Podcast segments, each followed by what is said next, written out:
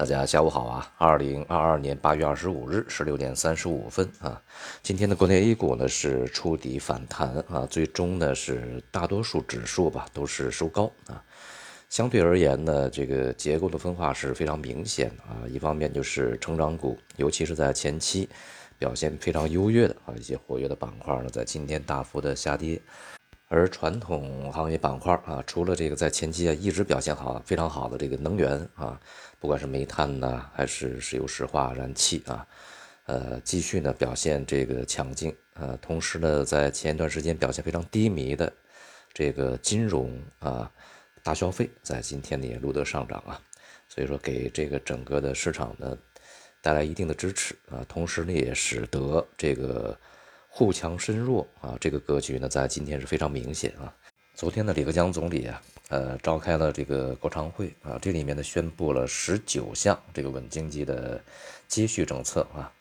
主要包括呢，增加啊三千亿人民币以上的政策性开发金融工具额度，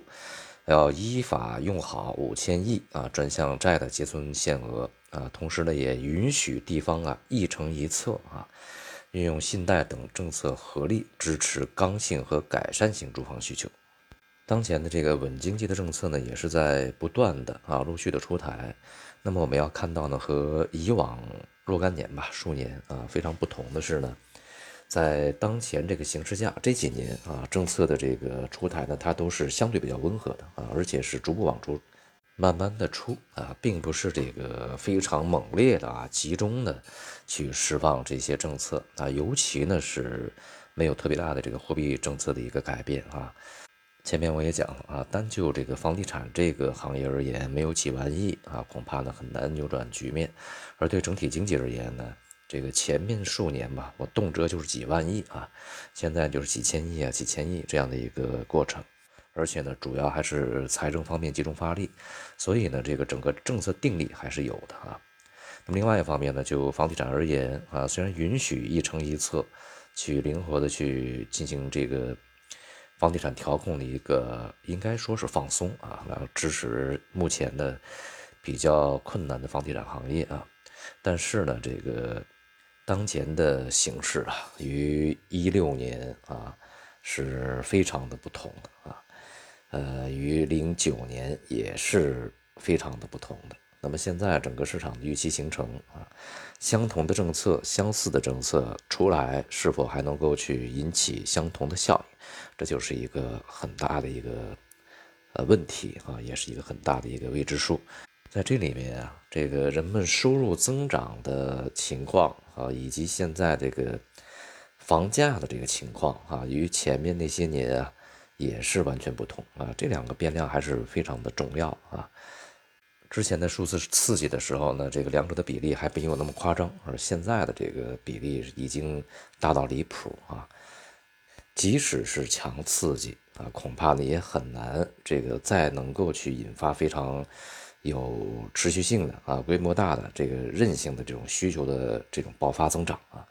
况且现在并不是一个强刺激啊，只是一个。对于这个房地产行业啊，然后叫它稳定住，别出大问题啊，别出大事儿而已。